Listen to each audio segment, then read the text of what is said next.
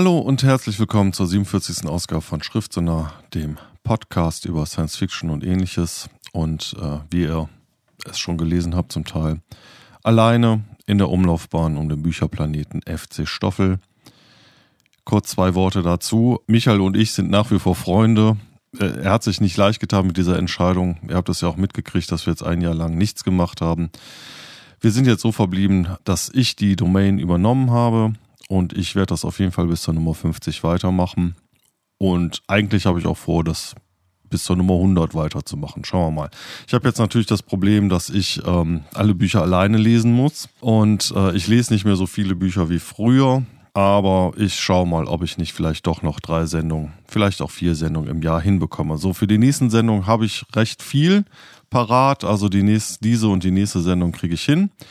Und damit äh, fangen wir dann auch schon mal an. In dieser Sendung habe ich sozusagen ein kleines Special über ähm, Autoren, die es wert sind, gelesen zu werden und die einige Dinge anders machen, als es normalerweise im Science-Fiction-Bereich so üblich ist. Wie ich spreche über den zweiten Band der Götterdämmerung-Triologie von Frank Haubold namens Das Todeslabyrinth. Dann spreche ich über einen Science-Fiction-Zombie-Roman von Mira Grant namens Feed. Danach geht es weiter mit Silo von Hugh Howey und ein englischsprachiges Buch soll dann den Abschluss machen von Ernest Klein, Ready Player One. Viel Spaß!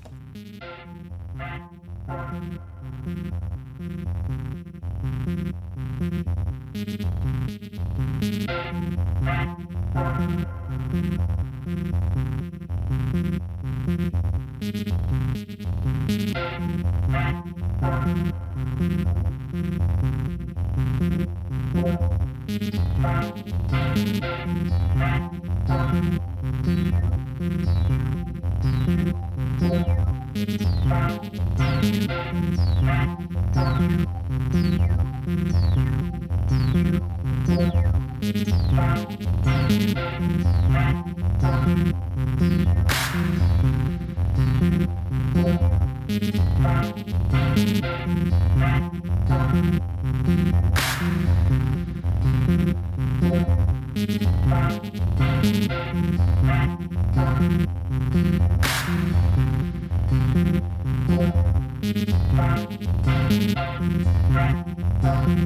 Thank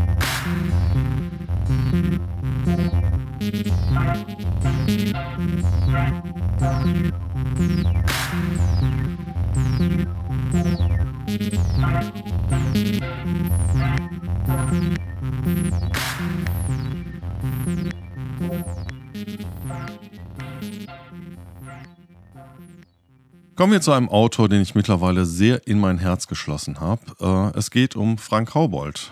Er schreibt Dinge, die ich so in keinem anderen Science-Fiction-Roman lese. Sehr lyrische, bewegende Szenen. Ähm, er schreibt allerdings auch Space Opera, jetzt seit neuestem, seit er angefangen hat mit der Götterdämmerung, einer Trilogie. Äh, wir erinnern uns, äh, ich hatte das ja schon mal besprochen, es, ähm, äh, die Basis dieser Trilogie ist eine Kurzgeschichte, die ja ähm, angeregt durch äh, Rilkes Cornett ähm, ausgearbeitet hatte und daraus hat er jetzt dann einen äh, Roman gemacht und aus diesem Roman wird jetzt eine äh, Space Opera Trilogie. Es ist allerdings nicht so sehr Space Opera als, ähm, ja, wie soll man sagen, ein, ein Ausflug in die Möglichkeiten des Geistes, des menschlichen Geistes. Wir erinnern uns kurz, worum es geht. Es ist so, dass vor langer, langer Zeit die Borgons, unsichtbare Drachenwesen, in das System eingedrungen sind und äh, dank einer äh, Bombe in die Flucht geschlagen werden konnten. Die Bombe hatte Miriam Katona, eine mysteriöse weibliche Person, mitgebracht und Miriam Katona ist diesen Burgonwesen auch äh, nachgesetzt und ist auf dieser Mission mehr oder weniger verschollen. Raymond Farr, ihr Geliebter, der ähm, Kommandant, der ihr verfallen ist, ähm, hat in dem ersten Band der Götterin Dämmerung eine Suchmission zusammengestellt und macht sich nun im zweiten Band auf die Suche nach der von ihm geliebten Person Miriam Katona. An Bord gibt es den Pater Markus, der Kontakt zu den als Engeln bezeichneten Wesen hat, der einiges äh, Seelenunheil mit sich herumträgt. Wir erfahren später, was es damit auf sich hat. Und es gibt auch eine Nebenhandlung wieder. John Varley, den Computerspezialisten, ihm zur Seite Eileen, eine sehr mysteriöse, sehr erotische Frau, von der man lange Zeit nicht genau weiß, ob sie eben Böses oder Gutes will, die auch ihre ganz eigenen Motive verfolgt. Was in dem zweiten Band, das Buch heißt ja nicht umsonst Götterdämmerung, sich sehr schön entwickelt ist, dass so allmählich so die Hintergründe entfaltet werden. Und es gibt eine Idee, die ich ganz bezaubernd finde und die, die, die es mir sehr angetan hat. Es tauchen Personen oft aus der heutigen Zeit auf. Es taucht äh, Jim Morrison auf, es ist noch nicht ganz geklärt, wie das funktionieren kann und es äh, taucht auch Rainer Maria Rilke auf. Zunächst nur als Dichter genannt. Und dieser Dichter scheint in einer Art ähm, quantenphysikalischem Paralleluniversum zu leben und auf seltsame Art und Weise verbunden zu sein mit den Geschehnissen rund um Raymond Farr und Miriam Katana. Und ich würde sagen, wir hören jetzt mal einen kleinen Ausschnitt, wie der Dichter sich in andere Welten hineinversetzt mittels des Weltenbaums.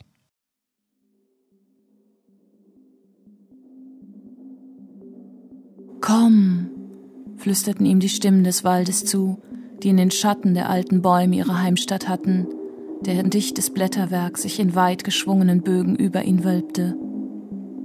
Von stiller Vorfreude erfüllt, schritt der Dichter kräftiger aus, den Verheißungen des magischen Ortes entgegen, dessen Nähe er jetzt spüren konnte, wie den warmen Hauch vertrauten Atems.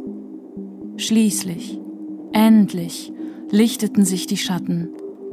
Bäume und Sträucher blieben respektvoll zurück, wie Diener im Angesicht ihres Herrn, und der Dichter sah sich ihm gegenüber, dem Baum der Bäume, der wie ein knorriger Riese seine mächtigen Arme gen Himmel reckte.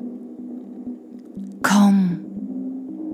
Der Ruf war in ihm, und vielleicht war er es sogar selbst, der ihnen Worte kleidete. Wie in Trance marschierte er auf den Baumriesen zu, ohne den Kopf in den Nacken zu legen, denn er wusste um das Schwindelgefühl, das ihn dann überwältigen würde. Die Unendlichkeit ließ sich nicht mit menschlichen Sinnen erfassen, und der Weltenbaum, der vor ihm in den Himmel wuchs, war ein Teil davon.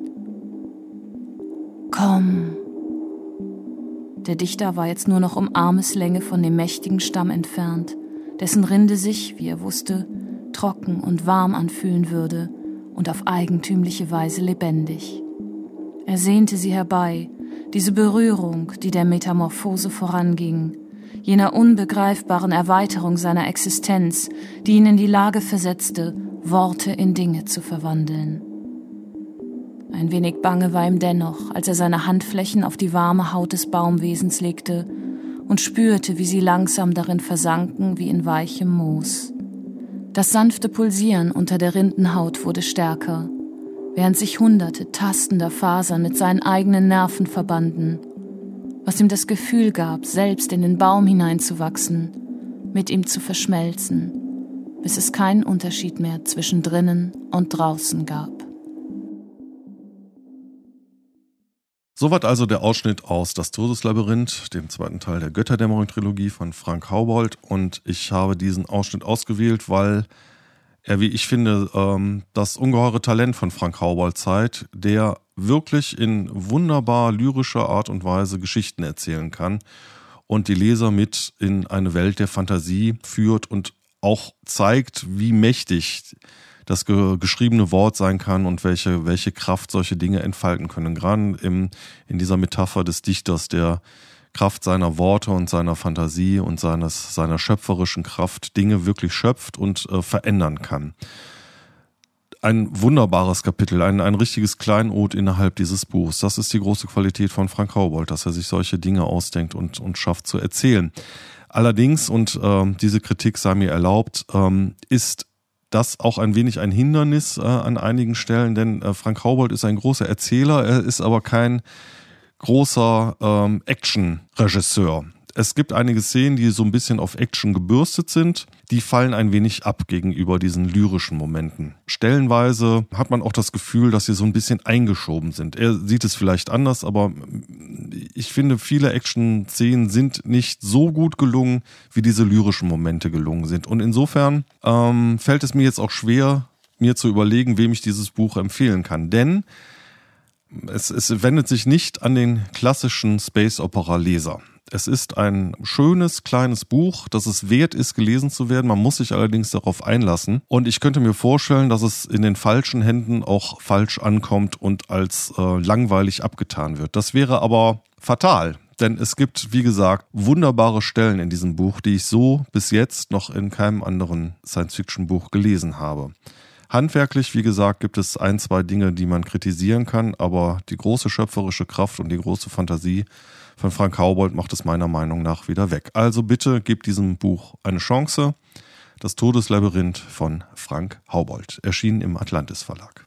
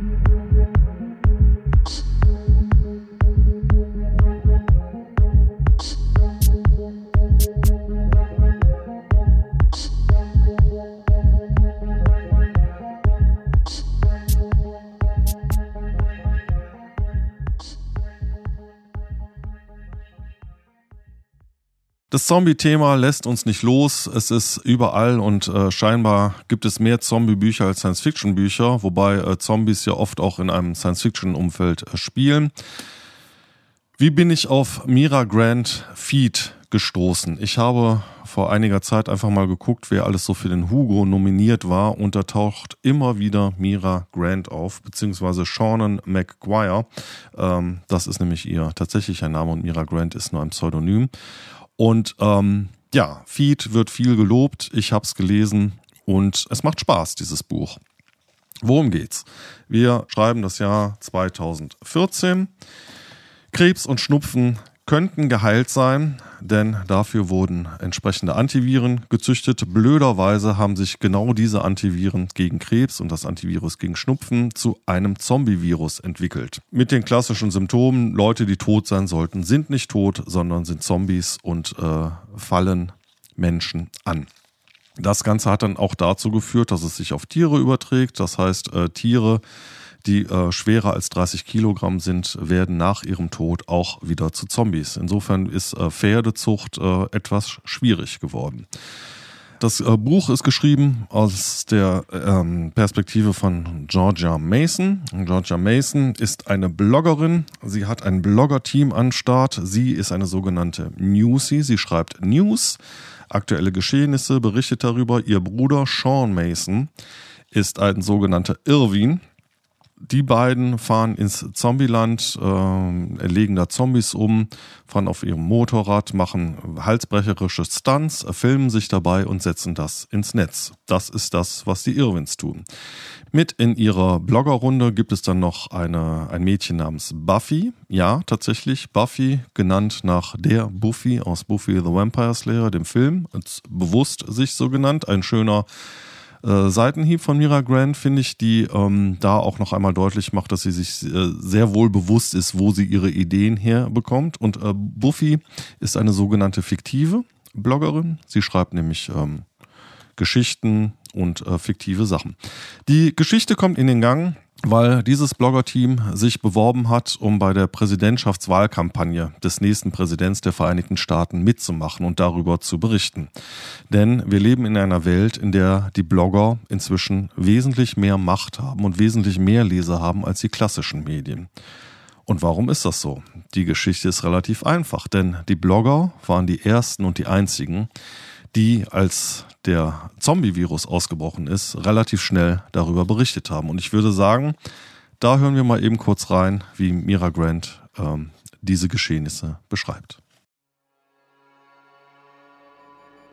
Die frühen Berichte der großen Sender sind trotz der Proteste der Medienkonglomerate online archiviert. Ab und an klagen sie, um die Beiträge verschwinden zu lassen, aber irgendwer Neues stellt sie immer wieder online. Wir werden niemals vergessen, wie sehr man uns verraten hat. Auf den Straßen starben die Menschen, während die Nachrichtensprecher Witze über Leute machten, die ihre Zombie-Filme zu ernst nehmen und Videomaterial einspielten, das angeblich herumblödelnde Teenager in Latexmasken und schlechter Theaterschminke zeigte. Laut der Zeitstempel dieser Berichte ging der erste an dem Tag auf Sendung, an dem Dr. Madras von der Seuchenschutzbehörde die nationalen Sicherheitsbestimmungen verletzte um auf dem Blog seiner elfjährigen Tochter genaue Informationen über die Infektion zu veröffentlichen. Noch 25 Jahre später läuft es mir bei seinen Worten, klare, vernichtende und schonungslose Worte vor dem Hintergrund mit fröhlichen Teddybären, eiskalt über den Rücken. Ein Krieg war im Gange, und diejenigen, die dafür verantwortlich waren, uns zu informieren, wollten nicht einmal zugeben, dass überhaupt gekämpft wurde. Aber einige Leute wussten Bescheid und riefen ihr Wissen ins Internet hinaus. Ja, die Toten erheben sich, sagten die Blogger. Ja, sie greifen die Menschen an. Ja, es ist ein Virus. Und ja, es besteht die Möglichkeit, dass wir den Krieg verlieren, wenn wir die Vorgänge nicht begreifen, bevor die ganze verdammte Welt sich infiziert hat. Ab dem Moment, in dem Dr. Kellys Heilmittel in die Atmosphäre gelangte, hatten wir keine andere Wahl mehr, als zu kämpfen. Soweit also der Ausschnitt aus Feed, Viruszone von Mira Grant. Und ich habe diesen Ausschnitt ausgesucht, weil er, weil das das äh, Moment in diesem Buch ist, was mich begeistert hat und was auch die Qualität ausmacht. Ähm, es ist nämlich weniger dieses ähm, Zombie-Szenario und natürlich kommt es, wie es kommen muss. Der Präsidentschaftskandidat, Senator Ryman, ähm, wird ein Opfer eines Komplottes. Äh, es gibt einen ganz perfiden Anschlag mit Zombies auf sein Leben und seine Familie und natürlich die Hauptpersonen erklären das Ganze auf. Es gibt einen wunderbaren Twist, mit dem ich nicht gerechnet habe. Den verrate ich jetzt aber nicht, aber das ist eine ganz, ganz tolle Idee ähm, in diesem Buch. Was dieses Buch aber lesenswert macht, ist, äh, wie diese Welt der Blogosphäre, wie wir es so gerne nennen, äh, beschreibt. Ähm, es ist eine Welt, die wunderbar widerspiegelt, was wir heute erleben, nämlich äh, den, den Kulturkampf zwischen den klassischen Medien und dem Internet, den Medien im Internet, den Kulturkampf zwischen äh, Online-Journalismus und Offline-Journalismus, dem Kulturkampf zwischen äh, äh, Produzenten und äh, Prosumern, Menschen, die halt eben selber etwas produzieren, die Dinge nehmen, die sie finden und selber etwas daraus machen. Und das äh, schafft Mira Grant oder im mitbürgerlichen Namen Sean McGuire in ganz hervorragender Weise ähm, da einfach mal die Geschichte etwas weiter zu spinnen und äh, den Finger genau in die Wunde zu legen, dass wir auch heute schon das Phänomen haben, dass äh, Nachrichten oft einfach nur Pressemitteilungen wiedergeben und dann die Geschehnisse dahinter wir inzwischen über Twitter, Facebook und äh, Blogs erfahren. Das ist sehr lustig zu lesen. Das macht das Buch lesenswert. Auch hier ich weiß nicht wieso. Es gibt einige Sachen, die, die mich einfach nerven. Also es ist so, dass äh, quasi alle Nase lang die Hauptperson, die Ich-Erzählerin, Bluttests machen muss. Es wird im Prinzip jedes Mal, wenn sie in einen Aufzug steigt und ein Gebäude betritt, muss sie einen Bluttest machen. Das ist so. Das nehmen wir so hin. Das ist auch interessant, das ein, zwei Mal zu beschreiben, aber warum das jedes Mal in kompletter Ausführlichkeit beschrieben wird, ich weiß es nicht. Wobei doch, ich weiß es, denn äh, man kann über Mira Grant lesen, dass sie halt eben schreibt, um auch ähm, zu erholen und an mehreren Büchern gleichzeitig schreibt. Und ähm, ja, da geht es dann vielleicht auch weniger darum, im Nachhinein ein Buch nochmal durchzusehen und überflüssige Stellen zu streichen. Das gibt es dann leider doch auch in diesem Buch Feed von Mira Grant ähm, Passagen, wo man sich denkt, die hätte man auch streichen können. Also da hat eine Person drauf losgeschrieben und das ist zu 80 Prozent wunderbar und lustig und interessant zu lesen. Zu 20 Prozent, ähm, ja, ist es dann halt einfach ähm, etwas überflüssig. Nichtsdestotrotz eine Leseempfehlung. Feed von Mira Grant erschienen bei Lux Egmont.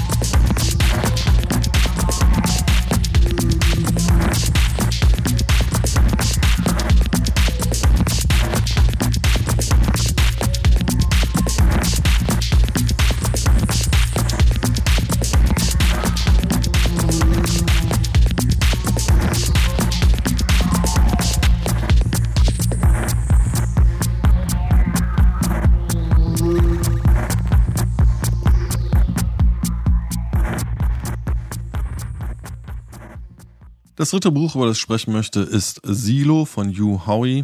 Ähm, Hugh Howey, ich weiß nicht, wer es mitgekriegt hat, ähm, das Buch hat ein bisschen Furore gemacht, weil er zuerst ähm, den ersten Teil als Novelle im Eigenverlag veröffentlicht hat. Dementsprechend ist Teil 1 auch in sich abgeschlossen.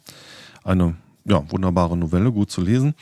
Und äh, damit hat er dann so viel Erfolg gehabt äh, und so viel Feedback von seinen Lesern bekommen, dass er dann angefangen hat, die Geschichte vorzuspinnen und ähm, sozusagen als Episodenroman immer wieder äh, Teile veröffentlicht hat und dann das Feedback der Leser genommen hat ähm, und um dann den nächsten Teil zu veröffentlichen.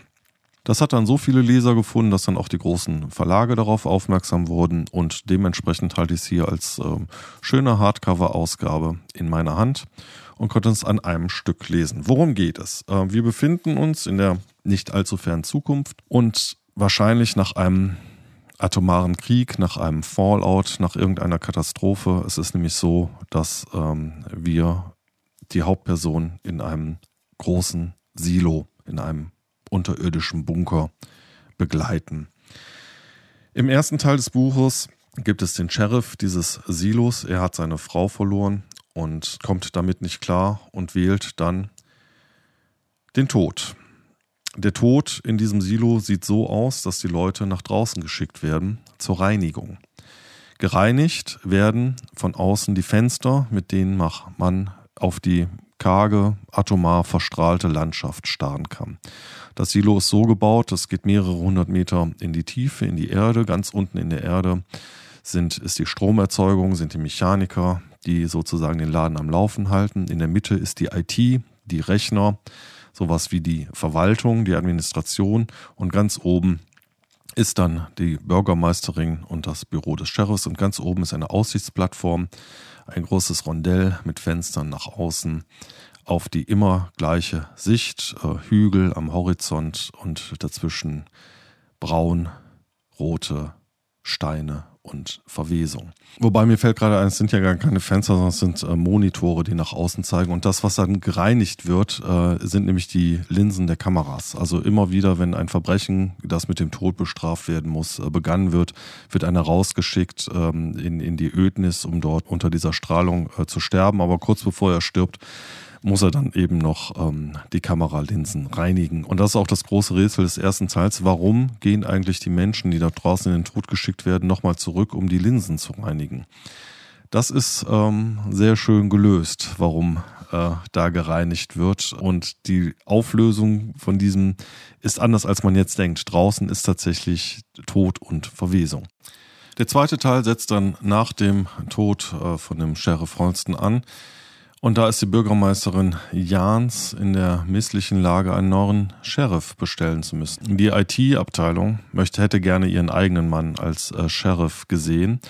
Aber der Hilfs-Sheriff hat da so seine ganz eigene Ideen. Es gibt nämlich eine junge Mechanikerin ganz, ganz unten im Silo, nämlich äh, Juliette, die einfach mal selber komplette Handbücher von Stromgeneratoren durchgearbeitet hat und äh, in der Lage ist, alles äh, zu reparieren mit den einfachsten Mitteln. Und so machen sich die Bürgermeisterin und der Hilfs-Sheriff auf dem Weg bis ganz nach unten, kommen kurz in der IT vorbei, geraten mit dem IT-Chef aneinander, weil der natürlich seinen Mann als Sheriff sehen möchte und sind jetzt unten, um äh, Juliette davon zu überzeugen, ähm, Sheriff zu werden. Es gibt da nur ein Problem. Juliette ist aufgefallen, weil sie nämlich Materialien gestohlen hat, beziehungsweise Dinge, die die IT brauchte, für sich benutzt hat. Und da hören wir mal eben kurz hinein in dieses Gespräch.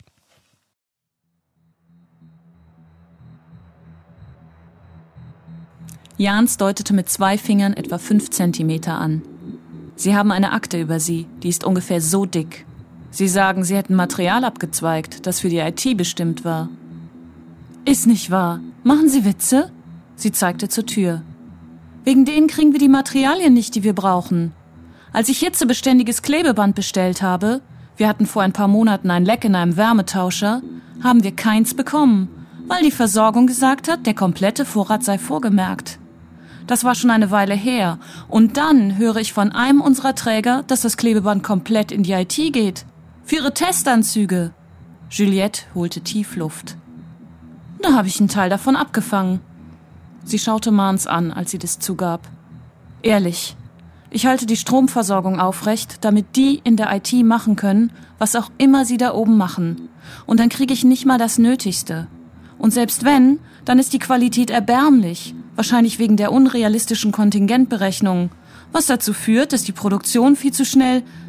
Wenn das Dinge waren, die sie wirklich gebraucht haben, unterbrach Jans. Dann kann ich sie verstehen.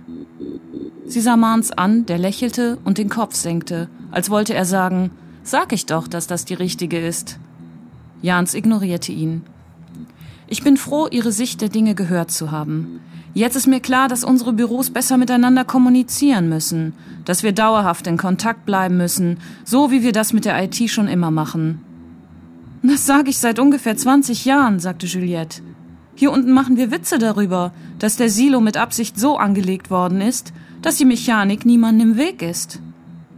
Also, wenn Sie nach oben kommen, wenn Sie diesen Posten übernehmen, dann wird man auf Sie hören. Sie können das erste Glied in der Befehlskette sein. Und was sagt die IT dazu? Die sind dagegen, aber das ist normal. Das habe ich schon immer hinbekommen. Ich kann meinem Büro kabeln, dass sie ein paar Notfallscheine schicken. Das machen wir rückwirkend. Dann sind die Materialbeschaffungen wieder korrekt. Jans betrachtete die junge Frau eingehend.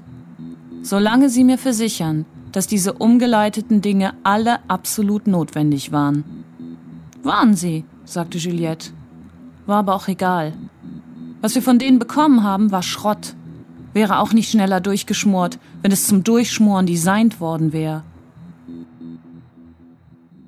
Soweit also der Ausschnitt aus Silo von Yu Howie. Äh, an dieser Stelle wird auch schon deutlich, äh, worauf dieser Roman ausgelegt ist. Es geht ähm, nicht um Atomarkriege, es geht nicht um, ähm, um das Ende der Welt, sondern es geht einfach um verkrustete hierarchische Strukturen.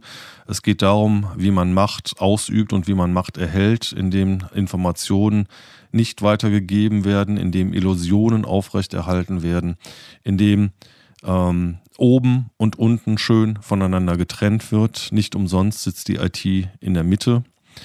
Ähm, der Chef der IT hat ein furchtbares Geheimnis. Er weiß mehr, als er ähm, sagen kann.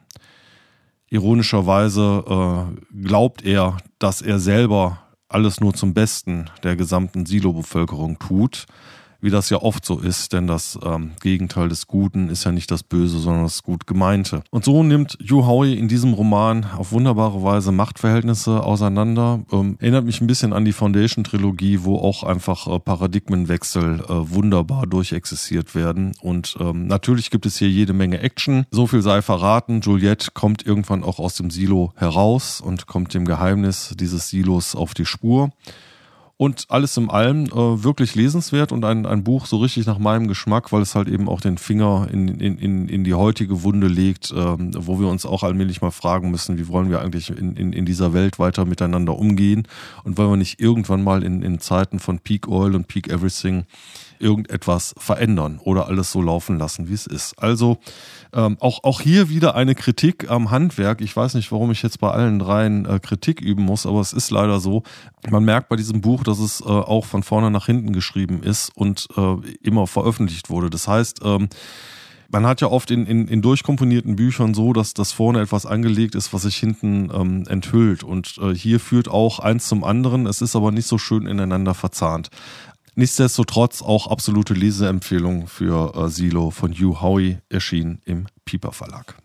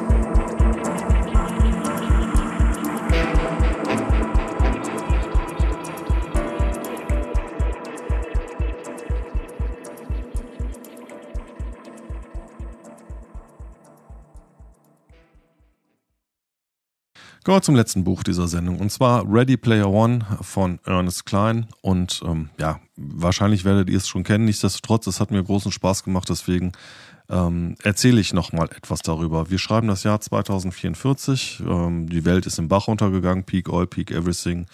Globale Erderwärmung, Anhebung der ähm, Meeresgrenzen und so weiter und so fort.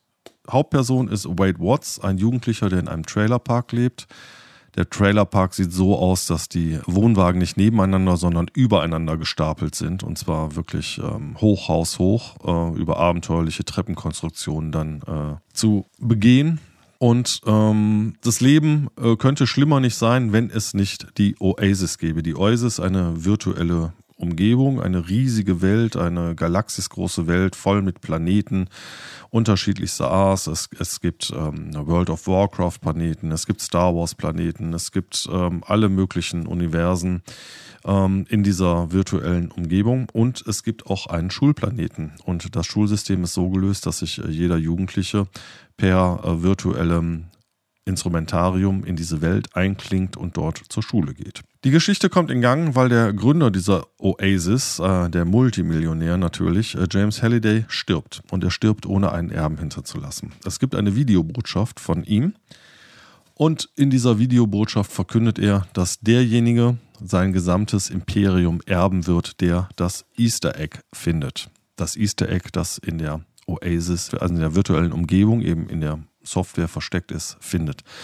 Für diejenigen unter euch, die nicht wissen, was ein Easter Egg ist, das ist ähm, ein kleiner Witz, den sich Programmierer erlauben, indem sie in, der, in ihrer Software Dinge verstecken, die man nur durch bestimmte äh, äh, Vorgänge, die man da vornimmt, äh, entdecken kann. Also dreimal da drücken, zweimal da drücken, einmal hoch, einmal runter und dann erscheint ein Bildschirm, hallo, äh, Easter Egg gefunden.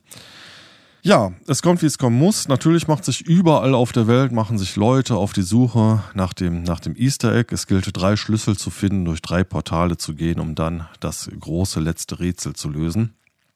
Nur, es findet keiner. Und es wird relativ schnell klar, man kann diese Schlüssel nur finden, wenn man sich näher mit dem Leben von James Halliday beschäftigt. Und James Halliday ist in den 80ern groß geworden und ist geprägt durch all das, durch das ich auch geprägt wurde, nämlich 80er Jahre Popmusik, 80er Jahre äh, Filme, sprich äh, Star Wars, Wargames, Tron, zurück in die Zukunft, dann natürlich diese ganze Computerkultur, Atari 2600, C64, Amiga, Text Adventures, pixelige Pac-Man-Spiele, all dieser ganze Kram. Und das macht den großen Spaß dieses Buches aus, denn wir äh, begleiten Wade Watts auf seiner Suche nach diesen Schlüsseln und er gräbt sich immer tiefer in die 80er Jahre hinein und äh, wir erleben dann nochmal Text-Adventures, Dungeons and Dragons und diesen ganzen Kram. Die Geschichte äh, gewinnt aber dadurch an Spannung, dass natürlich die Oasis nicht nur von irgendwelchen Glücksrittern ähm, vielleicht beerbt werden will, sondern es gibt ein böses Unternehmen, IOI. IOI ist der weltgrößte Internetprovider und dieses Konglomerat setzt Heerscharen, Heerscharen von Glücksrittern ein auf der Suche nach diesen Schlüsseln. Die sind bestens ausgestattet, haben die neuesten VR-Techniken und hast du nicht gesehen. Und ähm, sie alle haben eine, keine Namen auf ihren Rücken, sondern Seriennummern, die mit 6 anfangen. Und insofern werden sie auch als Sixers bezeichnet. Es kommt, wie es kommen muss. Natürlich findet Wade Watts, unser Protagonist, als erster den ersten Schlüssel. Das wiederum führt den alten Geschäftspartner, der sich vor langer Zeit von James Halliday, dem Gründer der Oasis, getrennt hat, ähm, nämlich Herrn Morrow, auf den Plan, ein Interview zu geben. Und in diesem Interview äh, findet er sehr deutliche Worte über IOI und die Sixers und eine nette Anweisung an Wade Watts. Und das hören wir uns mal eben ganz kurz an. The reporter cleared his throat, obviously a bit nervous. Let me start off by asking what your reaction is to the events of the last 24 hours. Were you surprised to see those names appear on Halliday's scoreboard? Surprised? Yes, a little, I suppose. But excited is probably a better word. Like everyone else, I've been watching and waiting for this to happen. Of course, I wasn't sure if I'd still be alive when it finally did. I'm glad that I am. It's all very exciting, isn't it? Do you think these two Gunters, Parzival and Artemis, are working together? I have no idea. I suppose it's possible. As you know, Gregarious Simulation Systems keeps all Oasis user records confidential, so we have no way of knowing their true identities. Do you think either of them will come forward and reveal themselves to the public? Not if they're smart, they won't, Morrow said, adjusting his wire rimmed spectacles. If I were in their shoes, I'd do everything possible to remain anonymous. Why do you say that? Because once the world discovers who they really are, they'll never have a moment's peace afterward. If people think you can help them find Halliday's egg, they'll never leave you alone. Trust me, I know from experience. Yes, I suppose you do.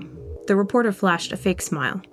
However, this network has contacted both Parzival and Artemis via email, and we've extended generous monetary offers to each of them in return for an exclusive interview, either in the Oasis or here in the real world. I'm sure they're receiving many such offers, but I doubt they'll accept, Morrow said. Then he looked straight into the camera, and I felt as if he was now speaking directly to me. Anyone smart enough to accomplish what they have should know better than to risk everything by talking to the vultures in the media. Soweit also der Ausschnitt aus Ready Player One von Ernest Klein. Im Englischen, ich hoffe, ihr konntet dem einigermaßen folgen. Und ja, natürlich, es geht um alles. Das Schicksal der gesamten virtuellen Welt steht auf dem äh, Spiel, wenn IOI mit ihren schrecklichen Sixers Truppen es schaffen sollten, alle drei Schlüssel zu äh, bekommen, dann geht die Welt unter und nichts ist mehr so, wie es war. Zumindest die virtuelle Welt, denn die echte Welt ist ja schon längst untergegangen. Dieses Buch will im Gegensatz zu den anderen drei Büchern, die ich heute vorgestellt habe, will dieses Buch nichts mehr als zu unterhalten. Ähm, alle anderen drei Bücher sind lesenswert, weil sie den Finger in die Wunde legen. Dieses Buch tut es nicht. Es macht aber unglaublichen Spaß. Es macht unglaublichen Spaß für die Leute, die wie ich in den 80ern groß geworden sind und die ganzen Querverweise und Referenzen kennen und dechiffrieren können. Und ähm, das ist, war für mich eine wunderbare, schöne Reise zurück in meine Kindheit, in meine Jugend, das Buch geht natürlich gut aus, wer hätte es äh, anders gedacht. Es geht auch um Freundschaft, es geht um Verrat. Neben Wade Watts, der passenderweise seinem Avatar den Namen Parsival gegeben hat, gibt es dann noch Artemis, eine Frau, wie wir später herausstellen, ein Mädchen und ähm, äh, einen alten Kumpel von Wade Watts. Und natürlich kommt es, wie es kommen muss. Am Ende müssen, können die nur zu dritt, indem sie sich zusammentun, irgendwie gegen diese Übermacht von IOI bestehen. Wer Lust hat, was auf Englisch zu lesen, es ist nicht schwer zu lesen, es geht relativ äh, gut durch, empfehle ich äh, Ready Player One von Ernest Klein. Und damit bin ich dann auch schon am Ende der 47. Ausgabe von Schriftsonar. Ich danke den beiden Sprecherinnen Doris Mücke und äh, Jessica Di Napoli. Und es bleibt nichts weiter übrig, als für das letzte Wort an Sean Mason aus Feed von Mira Grant zu übergeben. Es gibt nichts, was sich nicht töten ließe. Auf manche Dinge muss man bloß immer weiter schießen, nachdem man sie getötet hat, damit sie endlich aufhören, sich zu bewegen. Wenn man es sich genauer überlegt, ist das sogar echt klasse. Schönen guten Abend.